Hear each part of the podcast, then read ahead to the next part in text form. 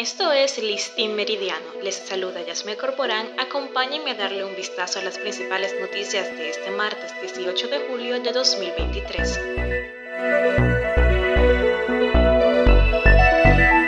El Ministerio Público depositó una solicitud de medida de coerción en contra de dos personas acusadas de cometer una estafa de casi 4 millones de pesos en perjuicio del Ministerio de Agricultura. Denominando el caso como desfalco al Ministerio de Agricultura, el órgano señala como responsables a Antonio José Paredes Elizondo y a Julio Enrique Domínguez Solano.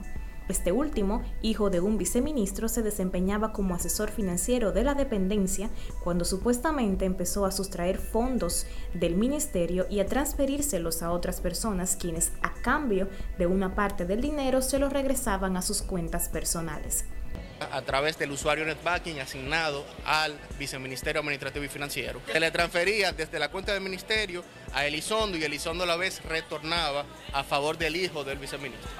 Esto dijo el fiscal Ernesto Guzmán sobre los imputados señalados por asociación de malhechores, desfalco y otros delitos contra el Estado.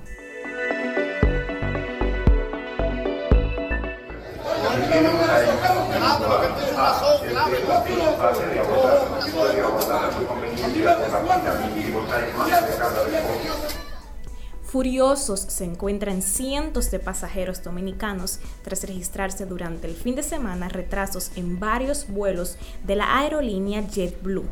A través de un comunicado, la compañía norteamericana explicó el porqué de la demora en la salida de los vuelos, adjudicando la misma al mal clima, a la falta de personal y a las limitaciones impuestas por la Administración Federal de Aviación en la torre de control de tráfico aéreo, paradas en tierra y cierres de ruta en ciudades como Nueva York y Boston.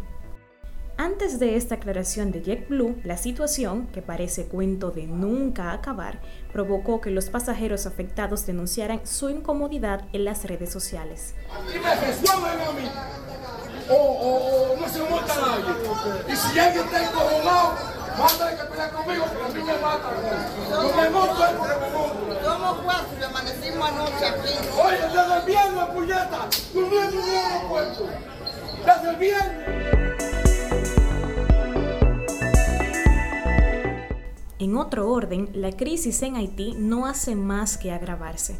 El Programa Mundial de Alimentos de las Naciones Unidas anunció que se enfrenta a una escasez de fondos y no podrá sustentar este mes de julio a 100.000 haitianos que necesitan ayuda urgentemente. El recorte del 25% se realiza pese a que 4,9 millones de personas, una cifra récord en el país de casi 11 millones de habitantes, necesitan ayuda para hallar sus alimentos.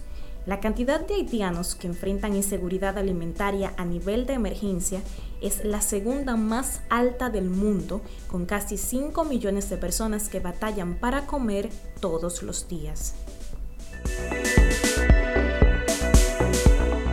Hi Barbie. Hi Ken.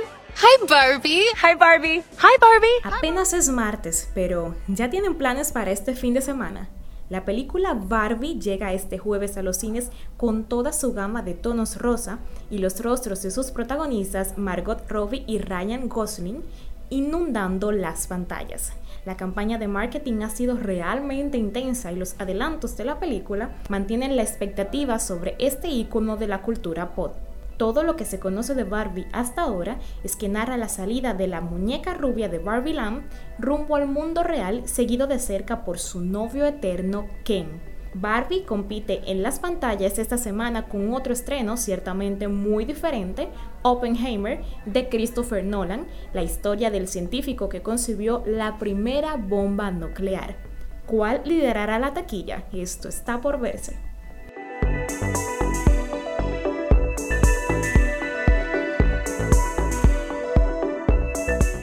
Entre el desfalco en el Ministerio de Agricultura, los retrasos de JetBlue, menos ayuda para Haití y la fiebre rosa de Barbie, así marcha este martes 18 de julio. Esto fue Listín Meridiano. Recuerden que pueden ampliar todas estas informaciones en nuestro portal listindiario.com. Les acompañó Jasmine Corporán